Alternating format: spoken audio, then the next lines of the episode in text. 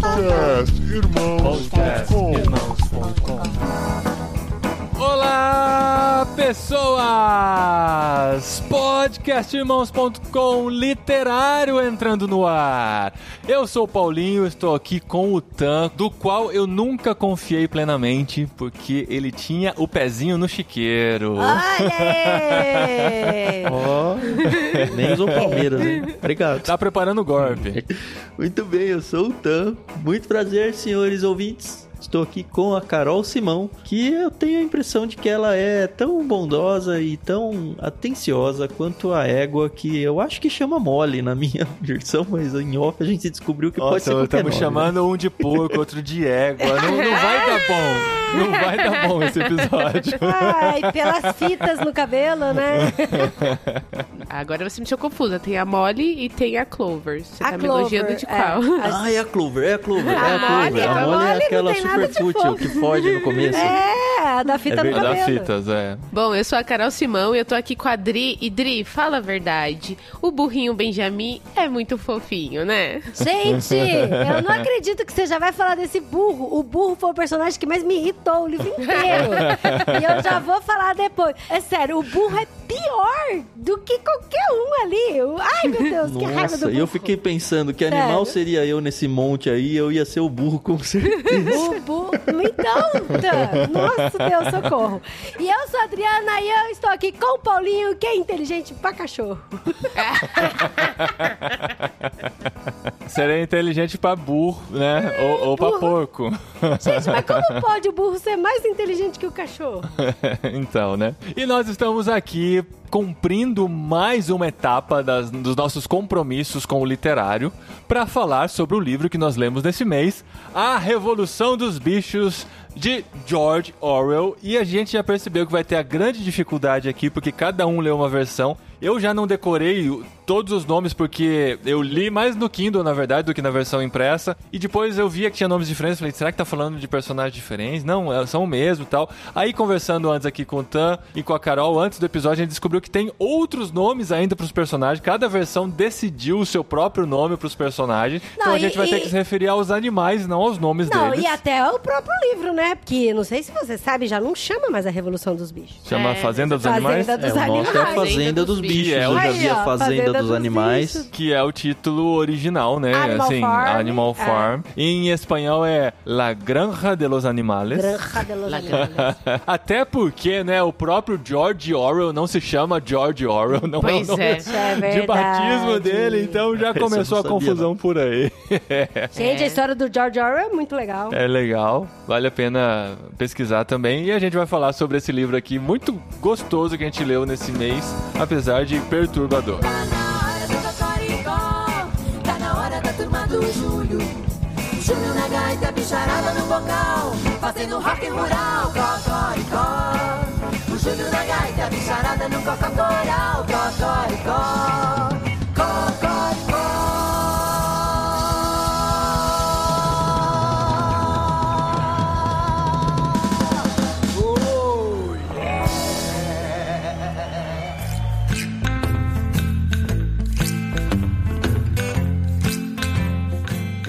Muito bom, gente. Como eu falei no episódio anterior do literário, esse é um livro que eu já tinha lido na minha pré-adolescência, adolescência, e eu fico abismado da Ju lembrar de tantos detalhes da Sombra do Vento, porque a única coisa que eu lembrava desse livro é a frase que todos os animais são iguais, mas alguns são mais iguais do que os outros. E eu nem sei se eu lembrava de ter lido isso na época ou de ter visto essa frase tantas vezes ao decorrer da minha vida, e isso eu gravei, porque não lembrava nada, gente. Foi como se fosse a primeira vez. Olha, mas eu acho que você já começou com o spoiler do final. Acho que já deu um problema aí no Não, negócio. gente, ó, esse livro a gente não vai poder guardar spoilers igual a gente fez com a Sombra do Vento. Logo de cara, se a gente vai poder contar tudo, se a Não, gente, vai dar spoiler vai ou embora. É, é, esse é um livro clássico que, assim, não é tão difícil de ler, é bem acessível. Então, assim, quem tá aqui e não leu, ou já leu há muito tempo, vai querer relembrar e tal, mas a gente vai discutir, contando a história pra quem não leu, claro, mas vamos contar os spoilers, porque na verdade, os spoilers eu acho que eles não são nem tão importantes assim, porque a história já tem um conhecimento público. E a graça tá na experiência da leitura, que faz a gente criar paralelos com o mundo atual muito, muito fortes. E é legal porque, assim, esse tipo de livro, esse livro foi escrito em 1945, então, assim, já existe há muito tempo. Aham. E é o tipo de livro que quem nunca ouviu falar. Eu acho muito difícil alguém que nunca ouviu falar desse livro. Aqui na Espanha a gente encontrou alguns. eles não, Não, conheciam. é, sim. Não, eles não conheciam. A gente tava falando sobre o livro que a gente tava lendo, né, com o nosso grupo de amigos. Aí eu Acho que pesquisei eles o título de espanhol. pronúncia, Não, não? não, mostrei até a capa do livro no Amazon. Ah, Aí eles não conheciam. Eu falei, é o mesmo autor de 1984. Ah, sim, 1984. 1984. Então acho que o, mais conhecido dele é o 1984, a Revolução dos Bichos. Talvez no Brasil tenha uma disseminação maior por conta da escola e tal. Aqui na Espanha parece livro, que não. Deve ser livro obrigatório de vestibular também, essas coisas. Será que não? Não sei, não sei Bom, se já enfim, foi alguma mas vez. é um livro que, assim, ele já tem toda a descrição. Quando você vai procurar, por exemplo, na Amazon, a descrição inteirinha tá lá, do começo ao fim. Na Uhum. contracapa dele também tá lá, do começo ao fim. Então, tipo, ele já é um livro cheio de spoiler Já, do que já começo ao vem pra dizer por que veio. Porque veio. Mas a experiência de leitura é um negócio, É. gente, que é muito louco. Como pode um livrinho tão pequenininho É. e tão antigo deixar a gente, assim, tão mexido? Tão perturbado. Nossa, eu lembro quando eu li A Onda, eu fiquei com esse sentimento ruim, assim, de raiva e revolta. E como pode e tal? E esse aqui, Revolução dos Bichos, ele conseguiu me deixar mais revoltada ainda. Mesmo sabendo que tá falando de animais, é uma história Mesmo. tão fictícia, tão improvável, né? Por ser uma fábula. Fábula é quando você coloca vida, capacidades humanas no- nos animais, né? Então, esse livro se trata de uma fábula, só que ele nos perturba muito porque a gente consegue ver muitos paralelos, é essa a intenção do autor mesmo, né? Por isso que tem tantos tipos diferentes de animais com tantas personalidades e características diferentes pra gente tentar encontrar paralelos com seres humanos no meio de toda essa confusão aí que foi essa revolução dos bichos, que já é um spoiler no título, né? A fazenda dos animais já não tem esse spoiler de que os bichos vão se revoltar.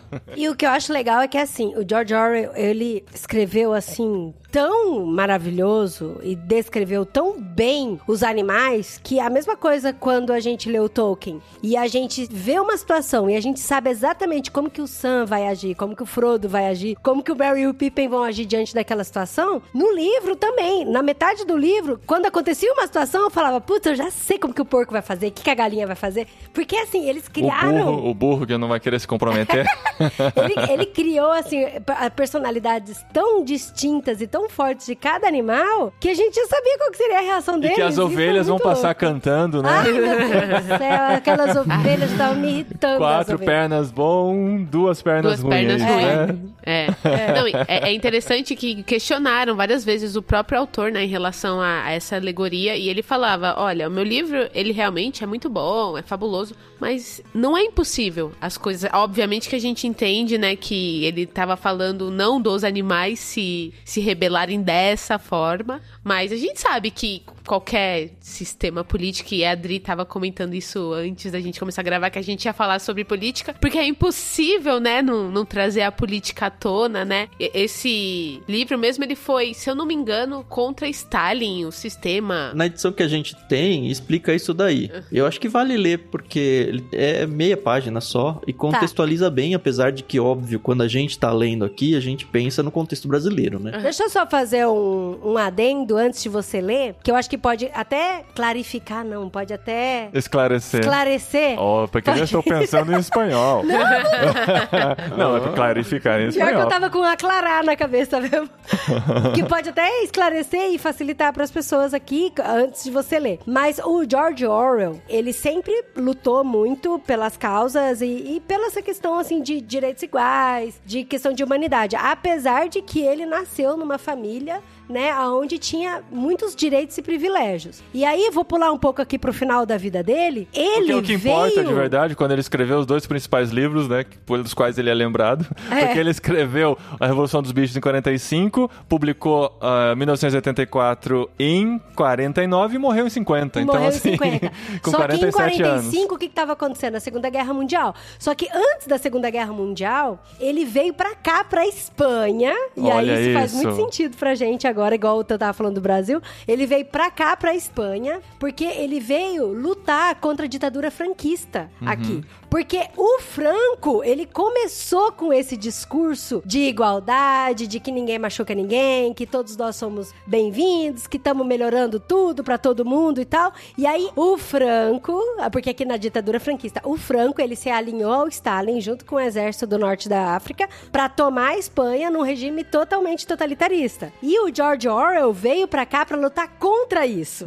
E ele tomou um tiro no pescoço, ele quase morreu. Ele quase morreu, mas ele não morreu. E aí ele escreveu o livro pra fazer a crítica sobre isso. E aí quando eu li o livro, pensando não só no Stalin, não só pensar em, em outros ditadores que porque tem aí que a gente época, sabe, né? ele tava vivendo isso, ele tava vivendo Hitler, ele tava vivendo Stalin, tava vivendo Mussolini e Franco, tudo ao mesmo e tempo, o Franco né? também. E a gente agora, pesquisando mais, estando aqui na Europa, pesquisando mais sobre essa ditadura franquista, que no Brasil, assim, eu, gente, eu vou confessar pra vocês, eu não lembro de ter estudado. Se eu estudei, a ditadura do Franco passou muito rápido na minha vida. Mas agora, lendo esse livro, nossa, parece que despertou, assim, ó, muita coisa na gente. É. Agora, pode ler aí. Mas é, eu vou fazer um adendo antes da minha leitura, porque são dois prefácios nessa edição que eu tenho. Um é do tradutor e o outro é de uma professora X aqui, que é um perigo, né? A gente sabe que é um perigo ler prefácios, mas como eu já Aham. conhecia a história, eu li antes. No fim do segundo prefácio do Oleg de Almeida, eu até escrevi aqui de margem. No fim das contas, não importa se a origem é da esquerda ou da direita, o resultado da opressão do pobre é sempre o mesmo. Essa foi uma conclusão minha. E é verdade, porque a gente lê pensando, ah, sei lá, na ditadura brasileira, num primeiro momento. Pelo menos foi quando o livro foi me apresentado, a gente estava estudando isso na escola. E a gente olha pra hoje com Bolsonaro no poder, ou se a gente colocar Lula no poder, é sempre a mesma coisa, assim.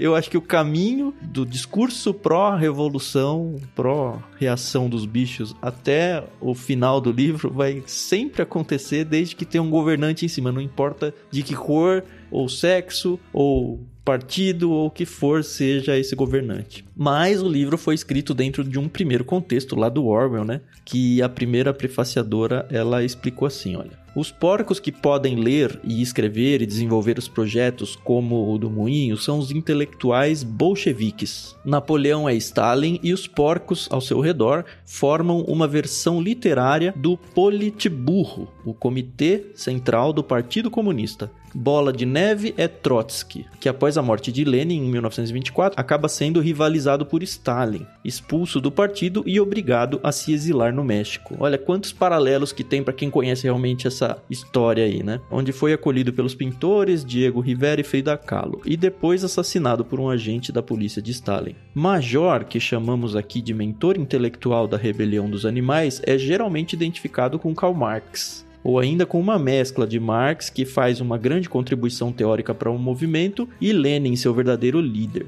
Squealer, o porco Relações Públicas, é o elo entre o poder e o povo, que explica os fatos e os formata segundo a conveniência do partido. Representa o Pravda, o principal jornal da União Soviética e órgão do Comitê Central do partido entre 1918 e 1991. É uma espécie de ministro da propaganda. Além disso, vários animais são tipos. Boxer, o cavalo representa o trabalhador decente e útil, que labuta sempre mais e é animado pelo entusiasmado ideal igualitário, mostrando-se disposto a dar a sua vida pela causa. Clover, a égua, é a figura da mãe proletária. A mole, a égua branca, é o estereótipo contrário. A mulher vaidosa e frívola, de que não apoia a rebelião, enfim, e vai indo. Aí os cães criados por Napoleão representam a polícia secreta que protege o Stalin. O corvo Moses representa a igreja, que se faz presente ou ausente a sabor de seus próprios interesses. Finalmente, o burro Benjamin representa o descrente homem do povo, infenso à rebelião e cético em relação aos resultados prometidos. E aí ela fala até do hino, né? Quanto ao hino extraordinário Bestas da Inglaterra, provavelmente a primeira identificação dele seja com a International Comunista, mas talvez pudéssemos também pensar em Men of England, do poeta romântico Percy Bysshe Shelley. Eu fico pensando o quanto esses paralelos podiam incomodar o George Orwell. Eu não sei o quanto isso foi realmente declarado por ele ou, ou essas pessoas nos estudos fizeram o paralelo, né? Não, eu acho que pra época era tão óbvio que nem era necessário explicar. A gente que tá longe é que precisa. Entendi. Mas daí tem o segundo prefácio que você comentou com a gente lá no grupo, que o cara que vem depois fala o quê? O Oleg de Almeida, ele fala qualquer tipo de comparativo ou identidade que se cria entre a realidade com os animais da fazenda, por mais que realmente tenham sido óbvios na época, é uma grande tolice de fazer. Principalmente porque ele acaba sendo atemporal, né? Isso, Isso que eu esse é acho o legal. grande É, trunfo é. desse livro. A gente consegue encaixar em qualquer realidade. Quem Exato. leu nos anos 80 encaixou lá, quem leu nos anos 90 encaixou lá, e nós estamos encaixando na de sim. hoje aqui. A gente vê a maioria desses personagens ao redor de nós, né? Viu porque vale a pena ser o burro? Porque é sempre assim. É, sempre assim. E vive muito, né? Porque assim, quando a gente leu A Onda, eu achei tão legal assim fazendo um paralelo desse livro com o da Onda. Quando a gente leu, a gente percebeu, por exemplo, que os estudantes, eles estavam muito descrentes assim de que, meu, como que podem as pessoas engolirem o fascismo assim e, e essa ditadura de um homem só comandando tudo. E aí através do experimento que a gente até grava, né, o podcast, quem não ouviu, ouça lá, que a gente destrinchou mais o podcast e falou sobre isso, de que sim, é possível, né? Depois de um tempo as pessoas seguirem isso. E a Revolução dos Bichos é a mesma coisa. A, a história é o seguinte: é um fazendeiro, que é o Jones, e ele tinha uma fazenda grande com vários animais, só que ele era um bêbado, ele não tava nem aí, ele esquecia de dar comida pros animais. É, ele foi maltratava e tal. piorando a situação, né? E cada vez mais abandonando a fazenda e tal, e se E afastando. os animais estavam ficando com fome, judiado, e passando frio e Aham. tal. E aí os animais se revoltam pra tirar o Jones da liderança e pra tomar a fazenda deles. E Aham. aí tem um discurso super legal, né? Que foi um, um porco antigo O que Major. falou sobre Antes da revolta, discurso. né? É, o Major chega e levanta as ideias. E levanta as ideias. E morre. Então, e aí quando você lê a revolta do Major e todas as ideias, você pensa igual, de novo, fazendo um paralelo com a onda, é aí que eu quero concluir o paralelo, de, meu, como que isso pode dar errado? É, Sabe, assim? exatamente. As ideias são Aham. A boas. ideia é muito Aham. boa. Ele cria os Sim. sete mandamentos, que é muito bom. Gente, eu vi Atos 2 aqui, pra vocês terem ideia. Como que pode dar errado, né? Exatamente. É, eles estavam pensando no bem da comunidade deles. Então, aí que tá o problema, né? O problema não são os ideais, são as pessoas que estão vivendo, não seguindo os ideais, mas as pessoas que dizem que vão seguir os ideais, mas na verdade elas são egoístas e elas querem dominar. É que tem muito lance do poder, né? De você flertar então. com o poder. Ah. Exatamente, essa questão, né? Porque, assim, o que eu achei interessante no discurso do Major é que ele percebeu que os animais estavam trabalhando muito e que sobravam quase nada para os próprios animais consumirem. Era tudo pro humano consumir. E aí, em detrimento desse trabalho, os animais estavam passando fome, estavam ficando doentes. E aí ele pensou: não, eu acho que vale muito mais sentido a gente trabalhar para nós, a gente distribuir por igual. Nenhum animal é melhor que o outro, nenhum animal vai estar acima do outro. Vamos distribuir por igual. E aí, com isso, a gente vai trabalhar o necessário pra gente ter tudo pra gente, vamos distribuir por igual. Mas nesse discurso, ele não falou, e a gente entende, eu achei isso super legal na escrita do Orwell, é que cada animal tem a sua qualidade, tem a o seu talento, Suas tem o seu dom e tem É. as suas características. Então, Sim. por incrível que pareça, pra mim foi um choque saber que o porco era o mais inteligente. e, e aí o, o porco era o único que sabia ler e escrever. Gente, porco! E fala ainda, né, que ele segurava com os casquinhos, né, pra poder escrever. E aí a gente vê que o porco era super inteligente, o cavalo ele tinha força bruta e conseguia carregar as coisas. O cachorro não entendia muito, mas ele era super obediente. As ovelhas também não sabiam muito o que, que tinha que fazer, mas também eram obedientes. O burro era muito inteligente. É isso que eu fiquei brava com Mas o burro, porque o omisso, burro era inteligente, mas ele era omisso. Ele não tava nem aí, entendeu? Eu acho que ele já, já tinha sabedoria o suficiente pra falar: ah, não, Não vai adianta fazer nada, que nada vai mudar. É. Que é o que a gente acaba virando quando vai ficando mais velho, né? a gente vai ficando Então, puto. mas tanto É. que quando ele finalmente se impõe e fala, meu, vocês não estão vendo o que, que tá acontecendo, Aham. ele é, ele é Que que tá ignorado, né? Igual uns velhos mesmo. Aí eu lembro da música da, do Belchior, né? Cantado pela Elis Regina. Ainda somos os mesmos e vivemos como nossos pais, né, cara? A É. gente tinha tantas ideias, tantos sonhos, tantos planos de mudar o mundo. E quando você vai vendo as coisas passando e as coisas se tornando sempre a mesma coisa, inclusive o livro nos leva a pensar isso e dá um desânimo, né, cara? Porque fala, nossa, o negócio tinha tudo pra funcionar. Tinha tudo pra funcionar, mas no fim é tudo farinha no mesmo saco, vai é aquela coisa cíclica, a gente volta pro mesmo lugar. É como o Cazuza falava, né? Meus heróis morreram de overdose, os meus inimigos estão no poder É. de biologia, eu quero uma pra viver. Porque, assim, a gente tenta, tenta, e é muito essa a trajetória da vida mesmo. A juventude revolucionária, e não, vamos fazer. Só que aí vem família, vem emprego, vem os boletos, e aí você vê que, cara, é essa aí a realidade. Acho que eu sou meio snowball, sei lá, não sei, não sei, eu não me identifico ainda com ninguém, nenhum animal. Mas eu, eu fico revoltada porque, assim, igual a Carol falou, lá na frente, o- a hora que o burro resolve falar alguma coisa, ninguém dá atenção, porque ele nunca falou nada, entendeu? É, ele nunca então. foi um animal que se impôs, que fala. Tanto que, tipo, todo mundo sabia que ele sabia ler. Todo mundo Aham. sabia. Mas aí, quando alguém pedia pra ele ler alguma coisa, ele se recusava a ler. Sabe, assim, tipo, um mínimo esforço ele não fez, sabe? Isso que eu ficava Me brava. inclua fora dessa, essa era a filosofia dele. E aí, do nada, ele falava, é porque os burros vivem muito. Do tipo, eu não quero sofrer porque os burros vivem muito. E eu que vai Aham. sobrar pra mim, entendeu? Aham. E aí, o Major, vamos só contextualizar. Quem era o Major? O Major era um porco muito antigo, que era muito sábio. Ele era muito inteligente, muito sábio, e ele trazia muitas falas, assim, inteligentes, pro curral ali, pro, pra granja dos animais. Era o mentor daqueles animais lá, era o pensador, né? O que trazia coisas boas pros animais. Sim, e aí o Major ele falou assim: olha, antes de eu morrer, eu sei que tá chegando o meu fim. Eu gostaria de falar uma coisa pra vocês. Ele faz todo esse discurso, né, falando sobre a igualdade dos animais, de que os animais tinham que trabalhar pra eles mesmos e não pra humanos. E ele falou: e eu quero apresentar pra vocês uma música. E essa Uhum. música diz muito sobre os nossos ideais, diz muito sobre o que a gente tem que ser. Que é a música dos animais da Inglaterra, né? Isso. E aí eles cantam a música dos animais da Inglaterra. Você tem a letra fácil aí, Dri? Mas não, tem que ler aqui, é, como ele fala, na melodia comovente, algo Do La entre. Clementine e La Cucaracha. Eu só li assim, La Entre Cucaracha. Eu Clementine também, e La eu Cucaracha. também. Animais da Inglaterra, feras da Irlanda, bichos de toda terra e tipo de clima. Junte-se a nós nesta ciranda. Ou sou a novidade que se aproxima. Vai ser É isso aí. vai chegar o dia. Vai, amor. Não, você que é escritora aqui do podcast. Ai, gente, essa é a cucaracha em que o homem É. tirando será derrubado. Em toda a Inglaterra, campo fertilizado. Pertencer a seus animais, que alegria.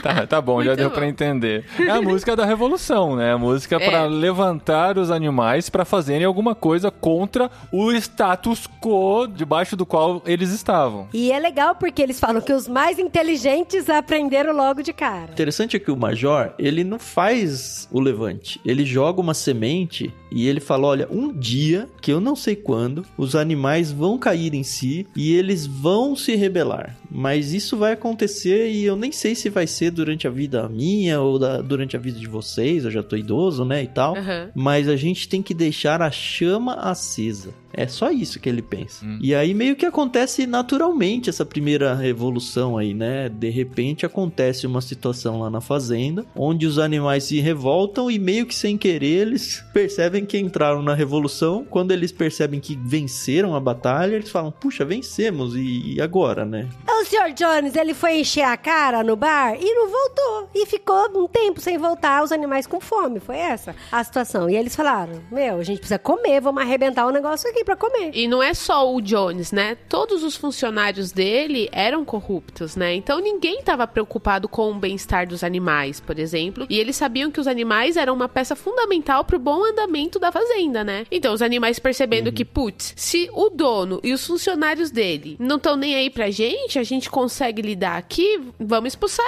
eles, né? Então é como o Tan falou, foi meio que sem querer ali e tal, mas conseguiram. E pra mim a melhor fuga foi a da esposa, né, do Sr. Jones, que ela tava ali na janela, ela viu a situação, opa, botou umas coisinhas ali na mala e foi embora, entendeu?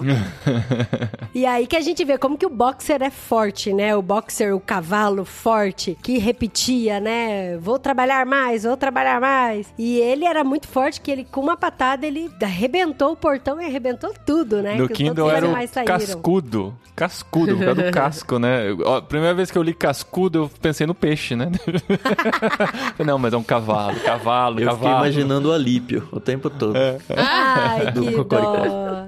Não, eu imaginava aqueles galeão, aqueles cavalão fortes, É, sabe? é, pois é. Mas realmente, se vocês pararem pra pensar, eles precisavam de alguém no comando, né? Porque mesmo dentro de uma rebelião, você sempre vai ter um líder, né? Não tem jeito, alguém que você vai se espelhar, alguém que vai te motivar, né, a continuar ali na causa. O, o próprio Boxer, ele sabe que ele não é inteligente, tanto que quando todos os animais aprendem a, a ler e a escrever, ele fala que não consegue ali passar da letra D. Aí quando ele ia pras outras, ele esquecia as primeiras. Quando ele aprendia E, ele perdia A, né? É, então. É. Então ele falou assim, ó, já que eu não tenho assim, né, o, o cerebelo, a massa cinzenta ali da hora, vou usar a força, né? Então eu vejo assim muito a população, né, comum, tendo que trabalhar e vamos abraçar aí a situação e bora lá, entendeu? Mas eu achei interessante, Carol, porque assim, mesmo ele entendendo que ele não sabia ler e que ele tinha dificuldade de ler, ele entendeu que ele tinha um papel muito importante nessa comunidade. e o Sim, papel sim. dele era a força. E pra ele tudo bem, tá ok ele não ter essa habilidade de ler, porque tinha outra pessoa que tinha. Que porque ele conseguia. confiava muito nos animais. Porque Exato. depois que eles tomaram, depois que a fazenda foi tomada pelos animais, aí ficou muito claro que cada animal tinha o seu papel na produção da fazenda e pra fazer a, a fazenda girar. E aí foram que os porcos eh, se demonstraram mais inteligentes na questão de Aham. espírito de liderança, de leitura. De De responsabilidade. responsabilidade. E aí os porcos assumiram esse cargo de, li- de, de Esse liderança, peso, né? né? Esse peso Esse- de O liderança. fardo, cargo figura- de liderar, né? É. Na figura do Snowball e do Napoleão. E os outros animais, cada um ali tinha a sua forma de lidar com a fazenda. E a gente percebe que nos primeiros capítulos da Revolução dos Animais que foi muito bom. Eles falaram que foram tempos felizes, Aham. tempos prósperos. E aí eles fizeram alguns mandamentos que seriam assim a cartilha de como que eles poderiam continuar vivendo esses tempos prósperos, aonde um animal não passaria por cima do outro, que por mais, por exemplo, que os porcos estavam na liderança, eles não eram melhores, por exemplo, do que a galinha que estava só botando ovo, entendeu? Sim, sim, E que sim. todos eles eram por iguais. E às vezes a gente fica assim, ah, fulano é melhor, é doutor, é formado, não sei o que tem. E aí a gente se coloca nessa posição de que, ah, eu não posso opinar sobre isso porque o fulano é muito melhor do que eu, né, pra opinar. E a gente vai se diminuindo. E aí eles fizeram os sete Eles mandamentos, escrevem né? na parede, né? Ai, nossa, da hora demais. É muito legal, porque Cara. a hora que a gente vê os mandamentos, são os mandamentos interessantes, com as ideias, né, com os princípios que eles tinham desenvolvido nessa primeira fase de vivendo como animais, que são o que anda em duas pernas é inimigo, o que anda em quatro pernas ou tem asas é amigo. Nenhum animal deve usar roupa, nenhum animal deve dormir em cama, nenhum animal deve beber álcool, nenhum animal deve matar nenhum outro animal e todos os animais são iguais. E isso foi colocado na parede lá e passou a reger o comportamento deles, os ideais deles, daí em diante. Até que a gente vai percebendo pela leitura do texto como essa mudança vai acontecendo pouco a pouco no transcorrer do poder que esses porcos tinham diante daquela população animal, né? Então, até esse momento, eu não sei se foi a minha leitura inocente, até esse momento eu tava aqui, ó, fechada com os animais. Eu falei, putz, é isso aí, vamos lá, tamo junto tal. Quatro pernas É, bom, é, duas pernas bom, ruins, duas é pernas ruins, né? Não, assim, tava fechada aqui com a narrativa, né? Pra mim, as coisas começaram a mudar quando as vacas precisaram ser ordenhadas. Porque elas falam, elas começam a sentir muita dor, né? Porque elas não eram ordenhadas. E aí os Tava cheio de porcos... leite. Exatamente. Os porcos perceberam que, opa, a gente consegue ali o que eu tentava imaginar, mas na minha cabeça não rolava. Mas, né, tudo bem. A imagens. Exato, e eu- É. todo mundo sabe que, que eu sou muito, né, cinematográfica, mas não, não- eu não consegui ali. Eu até coloquei no Google ali pra ver as partes. Assim, ó. Assim como assim que descreva imaginei. para quem está só ouvindo o podcast. Uai, ele quer fazer assim com os dois casquinhos, uma mãozinha na outra, assim, uma apertando. patinha na outra, espremendo o Ubre. É, mas Bom, quem enfim. tá Uber lotado de. Uber. Eles, eles, eles conseguem Uber ordenhar.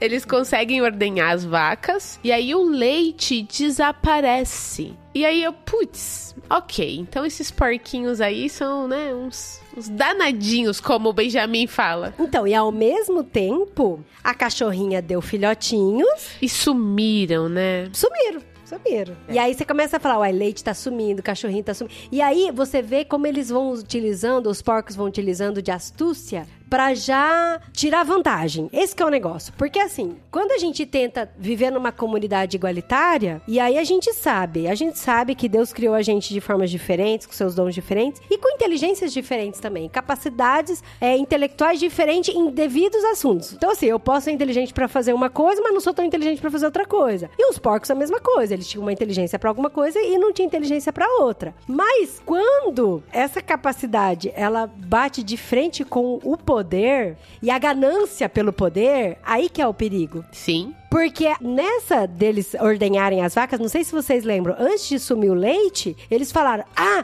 a prioridade agora é coletar a soja. Todo mundo vai lá Isso. pro campo coletar. Gente, isso é pão em circo. É pra distrair o pessoal ir pra lá pra eles roubarem o leite de cá. É, é uma cortina de E fumaça, é, na é, verdade. Não pão cortina- e circo, né? Pão e circo é quando você dá é, é quando dá o, o lazer, né? É, isso é mais cortina de Uma fumaça, é cortina verdade. de fumaça pra eles fazerem as coisas que eles Aí querem foi, por baixo aí do pano. assim, eu já, já fiquei meio assim, do porco eu gosto do bacon só. Aí começou do, o do- negócio do já. bacon, do Ramon. Verdade.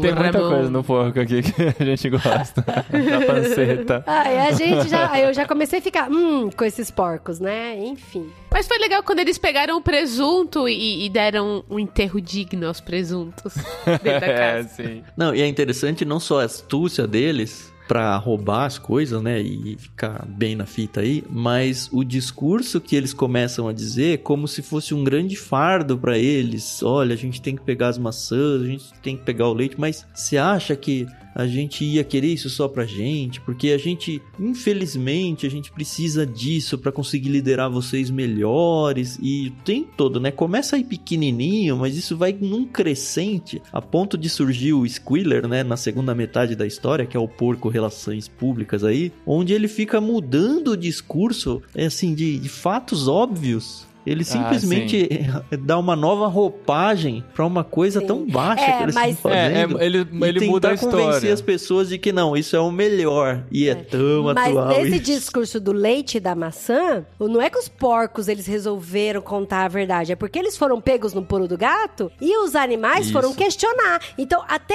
isso eu achei legal, porque assim, a gente percebe que eles eram uma comunidade igualitária, mas quando essa igualdade começou a quebrar, opa, peraí, por que, que vocês têm direito de molhar a raçãozinha no leite e comer maçã e a gente não? Então, os animais ainda tinham coragem de questionar. E aí, eles fizeram esse discurso, e como que eles terminam o discurso, vocês lembram? Eles falam, a gente precisa de comer pra ter inteligência pra liderar vocês. Ou vocês querem que o Sr. Jones, Jones volte, pra volte, fazenda? É, Toda Então hora isso sempre volta, né? era em cima do medo. Da sempre. manipulação. Foi, foi- é, a gente percebe a manipulação o tempo todo, né? Nós que estamos lendo a história seguidinha, a gente tá com as coisas frescas do que acabou de passar. Pra eles, passou muito tempo. E eles não tinham um registro, uma forma de registrar historicamente isso. Então eles acreditavam no que era contado pra eles. Eles falam, não, mas parece que pra mim era um pouco diferente isso. Não, você está com problema de memória e você não tá lembrando muito bem os fatos. Às vezes um trauma faz isso com a gente, a gente esquecer coisas importantes e tal. Então a história ia sendo modificada de acordo com a maneira como eles queriam manipular aqueles animais. Inclusive, a hora que a gente começa a ficar mais chocado é quando acontece alguma coisa que vai contra os sete mandamentos e um deles pensa: não, mas peraí, isso tá escrito na parede lá. Isso tá escrito lá na parede. Exato. É, isso tá errado, isso tá errado. Aí você chega lá na parede e o mandamento tem um acréscimozinho na frente. Duas palavras, uma palavra, né? Isso Nossa, é genial da parte do autor, mas é tão revoltante, tão revoltante, você fala, não acredito que eu tô lendo isso. Você tá ligado que isso tem muito da ponte pro 1984, né? Com a tal da duplo pensar, e a nova língua e tudo mais. É Mas muito pra mim o que isso. foi muito chocante assim é que mesmo dentro dos porcos, eles não se alinharam pra roubar junto, eles não se organizaram pra passar a perna nos outros animais. Porque eles. Ah, isso, gente, eu vou falar pra vocês. Eu fiquei muito feliz de ler de que todo domingo eles tinham uma assembleia onde todos eles conversavam juntos e todos eles decidiam juntos. Uhum. E, ah, eu não posso dar spoiler aqui. Por que não? É, não, não Tá- do livro, mas de Ah. uma série que eu vi. Ah, aí não. Não, é, não, porque é o último episódio da- de uma série que eu vi que eu fiquei emocionada mesmo quando eu vi isso. Porque isso é uma coisa que eu gosto muito, sabe? Essa questão da democracia, de que todos têm voz, todos têm direito de falar, todos podem opinar. E aí eu achei super legal que todo domingo eles tinham essa reunião que era cansativa, onde um colocava uma ideia, outro colocava outra ideia, mas que todos eles tinham o mesmo peso para opinar. Isso é muito legal. E aí é que foi surgindo, que a gente foi percebendo que os porcos não estavam concordando. É, Que o Snowball não concordava com o Napoleão. A própria posição deles nessas assembleias, porque não era mais um círculo, de repente tinha um palquinho na frente com os porcos liderando a assembleia. Isso já demonstra alguma coisa já. E aí você vê que eles discutem o tempo todo. O tempo todo. Eles falam que se o Snowball. É, a gente precisava definir o nome, né? Vai ser Snowball? Você vai tá ser falando Flock Snowball desde o É. começo, agora a gente vai mudar? Não, é, não, mas é porque como eu li no Snowball, bola livro... de neve, tá tudo bem. É, tá tudo valendo. Como- então, e aí, como o Snowball, ele, se ele trazia uma coisa, o Napoleão ia lá e era contra. E aí, sempre ficava nessa, sempre ficava nessa, eles sempre brigavam. Só que daí eu ficava, não, eu acho que isso faz parte, né? Eu acho que isso faz parte, a nossa diversidade faz parte da gente discordar, da gente discutir, mas a gente trazer um senso comum. E a pessoa que, teoricamente, perdeu o discurso, ela tem que entender que isso faz parte. Ela trouxe o Uhum. argumento dela, mas foi o argumento do outro que levou a maior. Mas a gente percebe que não foi assim, né?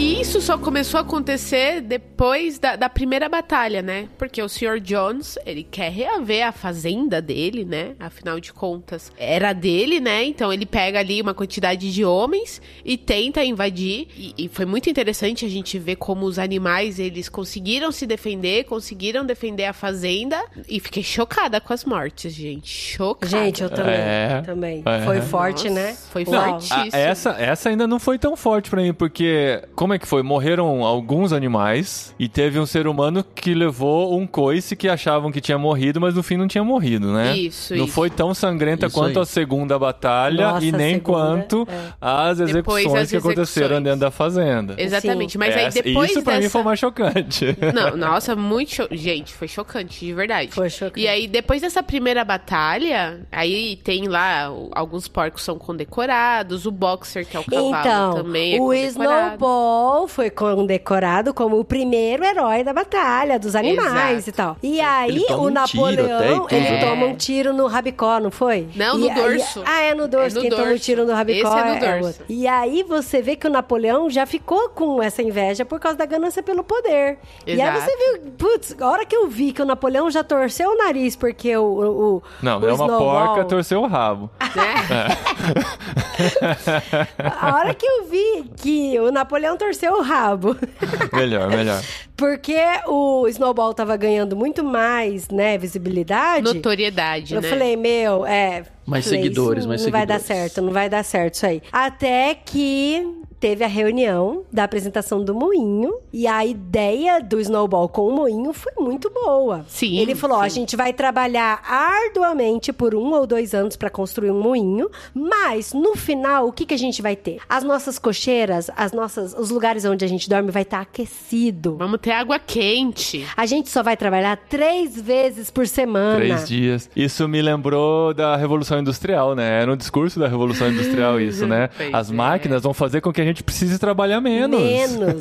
e dos computadores É, a também, revolução né? tecnológica é isso, né? É. Porque a gente vai trabalhar. Mesma Então, assim, a gente vai ralar pra caramba por dois anos. E assim, vamos ralar por igual. Vamos ralar por igual por dois anos todo mundo. Mas no final vai valer a pena. Vai valer a pena porque a gente vai ter todo esse conforto. E aí, o primeiro que se opôs foi o Napoleão. Só que no final das contas, os animais concordaram com a ideia do moinho. E aí, gente, essa cena foi muito forte pra mim, assim. Porque o Napoleão só dá um sinal e aí, do nada, aparece quem? Os cachorros Os cachorrinhos roubados. que ele tinha Cachorros. roubado. Pois é. Que estão E aí o extremamente negócio- violentos, né? São. É. é, eles. Nossa. Preparados para caçar, né? É, e aí eles começam a caçar o Snowball, né? E conseguem expulsar ele. E aí, gente, que loucura, né? Porque depois que o Snowball ele é expulso da fazenda, quem assume naturalmente o poder é o Napoleão, né? Que era o porco que tava ali. O Squealer, ele. Nossa, esse cara. e- olha, esse eu queria contratar pro É marketing, liso, né? viu? Porque esse tem uma lábia que convence É qualquer puro. Tem um ou outro político assim Ah, por aí, né? É, tem. Né? E aí. Não foi meu, bem assim que eu falei. Exato. e, e como eles começam a transformar o Snowball, que era um camarada, no vilão. Da situação. Um né? vilão, um vilão. É Nossa! muito. É o marketing, né? Pra destruir. mui- E tudo era culpa dele, né? Tudo, tudo. Ah, tá sumindo no espiga de milho. Ah, foi o Snowball que veio e roubou de noite. Olha as patinhas de porco saindo do paiol, sei lá. É, exato. É, foi o Mas, Snowball. é- O que eu achei mais incrível é que eu tive que voltar algumas páginas pra falar: não, peraí, peraí, deixa eu ver se é isso aqui mesmo. Porque era tão convincente o, o discurso dos porquinhos É. lá que eu falei: não, não, isso tá errado, tá errado. Ainda bem que a gente Não tem foi escrito, assim, né? né? Não foi li assim. errado, né? A gente tem escrito, eles não tinham, né? E pior do que isso, eles mudavam a história também. Eles mudavam os números pra provar que a vida estava muito melhor daquela maneira, né? Comparações inventadas, as estatísticas que eles montavam lá. Então era criada uma nova história de acordo com a narrativa deles, né? O pior é que eles tinham escrito. Só que quando eles iam lá, os poucos que sabiam. Tô falando dos mandamentos, tá? Os poucos que sabiam ler, que conseguiam se esforçar, falavam: opa, mas isso aqui né, não é como eu lembrava. Então. Não lembro É, dessa parte, então, mas se tá aí, é que tá, tá, né? entendeu? E a narrativa deles é, é tão convincente, principalmente na época da, da revolta contra o Bola de Neve, aí o Snowball, porque alguns animais eles começam a falar: não, de fato, ele veio aqui, Eu, sonhei, ele me com ele, induziu. É, eu imaginei. é, começaram a ter e os os animais. sonhos. Cara, muito louco. É muito louco. Porque foi nessa época aí da revolta do Snowball que a gente percebeu que o Napoleão, ele era muito mais do que um líder, né? Ele era um líder único e inquestionável. Porque igual eu falei antes com a história do leite, da maçã, eles ainda podiam questionar. Aí agora não mais. Porque agora ele tinha aqueles cachorrões perto dele e quando alguém resolvia questionar, por exemplo, tinha quatro porquinhos ali que era filhotinho que foi fazer uma pergunta que não concordou com alguma coisa, os cachorros rosnaram pra eles e ele já, opa, Nossa. quietinho, já não, não a falaram mais mensagem nada. foi dada, né? Né? Foi uma rosnada. E alguns E desapareceram. alguns né? desapareceram, que a gente não sabe nem como. Aí a gente percebe que aos poucos o Napoleão, ele vai crescendo, ele vai ganhando poder, ele vai alterando algumas coisas e conforme... Olha como é, é, é muito louco isso. Conforme ele vai mudando as coisas em prol dele, de acordo com o poder dele, pela ganância de poder dele, ele mudava o mandamento. Então ele começou a usar roupa, ele não, ele começou a dormir lá na casa grande, né? Sim, Onde sim. tinha no mandamento falava que ninguém ia, ia dormir. Era pra ser um museu e tal, ninguém era pra dormir lá. Aí ele falou: "Não, mas é porque eu tinha que fazer reunião aqui, ficava até mais tarde e dormir aqui". E aí ele começou a dormir nas camas. E aí tinha um mandamento que não podia dormir na cama. Aham. E ele alterou pra quê? Não, não pode dormir na cama com lençóis. É. E aí ele ainda falou: "Não, não pode dormir em cama. Não faz sentido isso. Nunca foi escrito o mandamento que não pode dormir em cama. Porque se vocês dormem no feno, aquilo é cama também. O que não Exato. pode é dormir na cama com lençol. É isso que diz o mandamento. Não, e as, as regras foram mudando assim, né? Nenhum animal deve dormir em cama. Aí ele acrescentou, com lençol. Nenhum animal deve beber álcool, em excesso. Em excesso.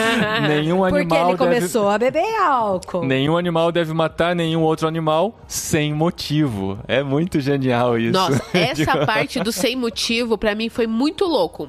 Porque depois que o Snowball, ele realmente, ele vai, aí passa-se É, um mas ele não tempo. foi pra expulsar o Snowball, né, Carol? Não, A ideia não. era matar, não era? É, E então... aí já era, já ia infligir a primeira regra. Exatamente. Aí tem o negócio lá do moinho que eles estão construindo. e, Infelizmente o moinho ele cede porque as condições ali não estão muito boas. Aí eles voltam a construir o moinho. Gente, e que aflição a parte que eles estão quebrando as pedras e eles têm que subir com as pedras ali. Mas como o Snowball se torna o grande vilãozão da história por causa do Napoleão e do Squealer, tem uma cena lá que aí eles trazem os porcos jovens e aí tipo eles começam, vai confessem, confessem que vocês né agiram errado aí e tal e aí tipo os porcos eles vão, eles confessam, aí os cachorros vêm e matam ele, aí eu putz, né, cara. Que- 80 Não, ali, né? Na frente e aí, mundo, né? aí, gente, aí pra mim que é, é o, é o mais louco. Beleza, eles executaram os quatro porcos ali. Aí chama as galinhas. Ah, vocês, né? Eu sonhei com o Snowball e o Snowball mandou fazer isso, aí a gente fez.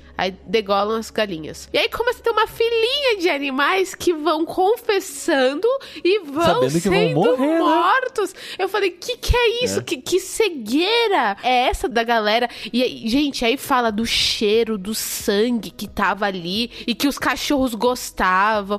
E eu, meu Deus, o que que tá acontecendo? É, e aí foi nessa matança que a Clover falou, né? Ah, mas eu lembro de ter lido alguma coisa que não podia matar animal. Que animal não pode matar animal. E, e como foi bonito a lembrança que ela teve lá da primeira reunião com o Major, que ela pegou uns patinhos e, e Sim, protegeu. e protegeu os ela patinhos. falou, gente, era pra ser isso, era pra gente se proteger. O, o mais forte proteger o mais fraco, o maior proteger o menor. E não tá acontecendo isso, sabe? E aí, gente, isso é muito forte. Porque eu fiz até um paralelo disso quando eu tava lendo o livro com o Planeta dos Macacos. Porque no Planeta dos Macacos também, né? Eles eram uma comunidade que era por igual. É. Por mais que o Caesar também era líder, mas ali todo mundo se ajudava, tava junto. E aí você vê que tem um macaco ali que tá indo contra, que é o Koba, que também é inteligente como o Caesar. E aí no final, quando acontece toda aquela matança, e aí você vê, né? Como que a ganância e o poder sobe a cabeça e os mandamentos ficam pra trás. Porque se estiver passando por cima dos meus ideais, os mandamentos não servem pra nada, né? E é interessante que quando a coisa degringola toda, eles fazem de tudo para que as outras fazendas que estão o tempo todo achando que eles vão se dar mal, que vai dar tudo errado, eles ficam levando notícias de que, olha, aqui só prospera, aqui tá tudo bem, aqui não temos nenhum problema, né? Mas, gente, a história continua. Acho que a gente não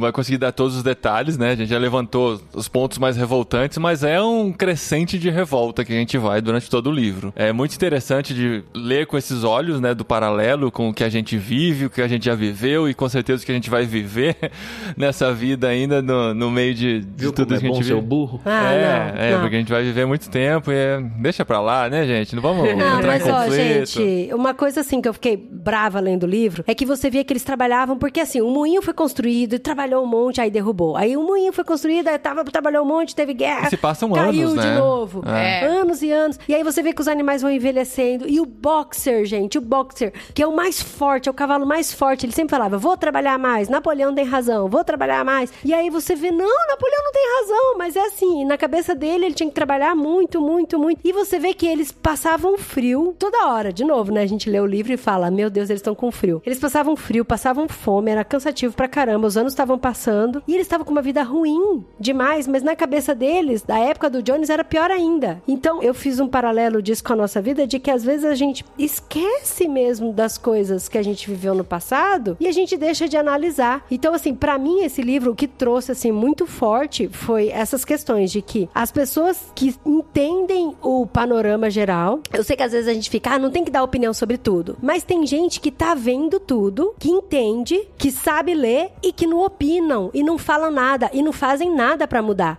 E por isso que eu fiquei brava com o burro, porque coisas ruins acontecem quando os bons se omitem. E aí eu falei, gente, o burro não vai fazer nada. Ele tá vendo o que tá acontecendo. A Clover tá questionando e ele não fala nada, sabe? Ele não fala nada. É. E outra coisa é que a gente percebeu que muitos deles não se esforçavam pra tentar entender a situação. E aí isso leva a entender a ignorância do povo. A ignorância do povo diante de vários assuntos que as pessoas não querem saber, sabe? Que a gente fala, ó, tem esse artigo aqui, lê, vai se aprofundar, não fica em uma fonte só, não. Não, eu não quero, porque Napoleão é bom, eu vou trabalhar mais, sabe? Assim, eu ficava, não, gente. Aí eu ficava muito brava com isso, sabe? E aí eu falei, não, esse livro, ele mexeu com muita coisa, assim, onde a gente vê que tem ainda, nos nossos dias de hoje, tem os burros, que sabem de tudo, mas preferem ficar na sua zona de conforto. Tem os, as galinhas, que não querem saber de nada, só fazer o seu trabalhinho ali. Tem as ovelhas E que ficam só repetindo. Né? As galinhas passaram a ser exploradas, porque Sim, ele começou a elas tinham- negociar com a vizinhança, tinha que produzir mais ovos, mais ovos não dava nem tempo de ter a ninhada delas, Pois né? é. Tinha que produzir triste, né? 400 ovos por semana, né? Uma coisa absurda. Depois Aham. 600, é. O negócio era. É, foi É. aumentando Animal, né? É. Não, e as ovelhinhas que ficavam só repetindo. Ficava só repassando fake news, repassando fake news, repetindo, repetindo. Até que, né, enfim. A ovelha, até a própria ovelha conseguiu mudar o discurso dela. Pois é. Pois A gente vai falar do final do livro? Não precisa, não precisa. Ah, Acho que todo mundo já sabe Não. mais ou menos pra onde vai, mas é bom deixar essa surpresinha pra quem não leu o livro ainda, que é além de perturbador, é gostoso de ler. É muito interessante assim, porque a gente vai se enxergando e vai caminhando junto com a história que é muito bem contada, mesmo sendo uma fábula, né? Se você muitas vezes você vai explicar esse livro pra alguém, você corre o risco de estar passando um conto de fadas assim, né? Ou Porque o burro fez não sei o quê, o, o porco falava não sei o quê e tal, e você fala, nossa, né, que livro infantil que tá lendo, né? Mas tem uma camada muito profunda por detrás aí que nós como adultos conseguimos apreciar muito bem, inclusive por causa da violência toda, nem é recomendado pra crianças, né? Mas no Ictus veio pra criança, não foi? Não, foi pra, pra pré-adolescentes. Eu li isso daí, eu tava no Fundamental 2. Ah, então, eu também li nessa época, mas é. Mas eu- eu aproveitei muito mais agora, né? Eu acho que é um livro, assim, muito interessante pra introduzir a questão de sociedade, poder, cobiça pelo poder e tal. Mas quando você já viveu algumas situações, eu não digo nem só situações políticas, isso aí fala muito sobre situações de trabalho, por exemplo. Pra quem trabalhou numa empresa, por exemplo, consegue criar vários paralelos. Ele ganha uma cor muito mais interessante quando a gente é um pouco mais adulto. Muito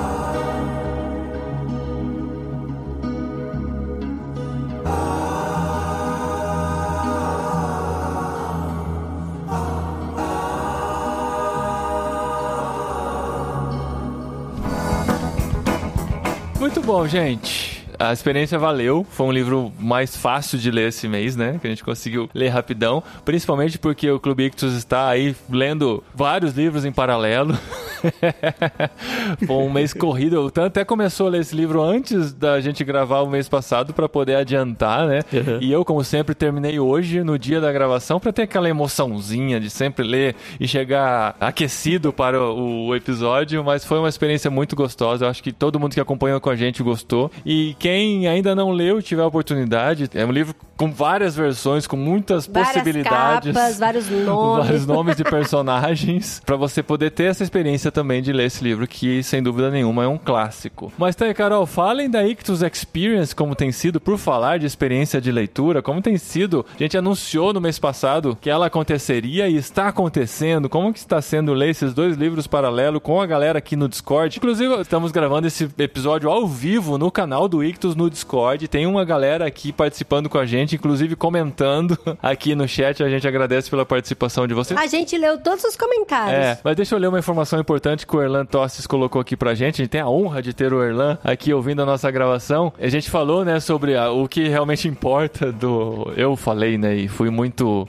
insensível com relação a isso, que o que realmente importa do George Orwell ele fez no final da vida, que são os livros que a gente conhece, né? Mas ele colocou aqui a curiosidade de que no livro A Flor da Inglaterra, como é da década anterior, inclusive pré-Segunda Guerra Mundial, o tom do Orwell é muito mais humorístico e sarcástico, talvez até mais otimista. Nas distopias dele do fim da vida, o tom da escrita muda e vira um pessimismo triste. Então a gente tá falando dessa fase mais pessimista e triste, mas ele teve outras fases antes também que acredito que vale a pena ser consultado. É, e o Erlan trouxe outra curiosidade aqui, falando que na tradução dele o boxer virou Sansão, por causa da força, né? É, então, faz sentido, né? Eu vi como cascudo e eu vi como guerreiro também, e né, de vocês Boxer e Sansão. É tudo o mesmo personagem. Sim, sim. Mas é a Lictus Experience, galera. Ah, tá sendo assim uma experiência muito única. É, a gente tem se reunido semanalmente com uma galera para conversar sobre os livros. Nós estamos lendo hoje as Crônicas de Nárnia, o primeiro, né? As Crônicas de Nárnia, o guarda-roupa, a feiticeira e o leão. Não sei se é essa a ordem, mas tá bom. É, é menos de trás pra ordem. frente.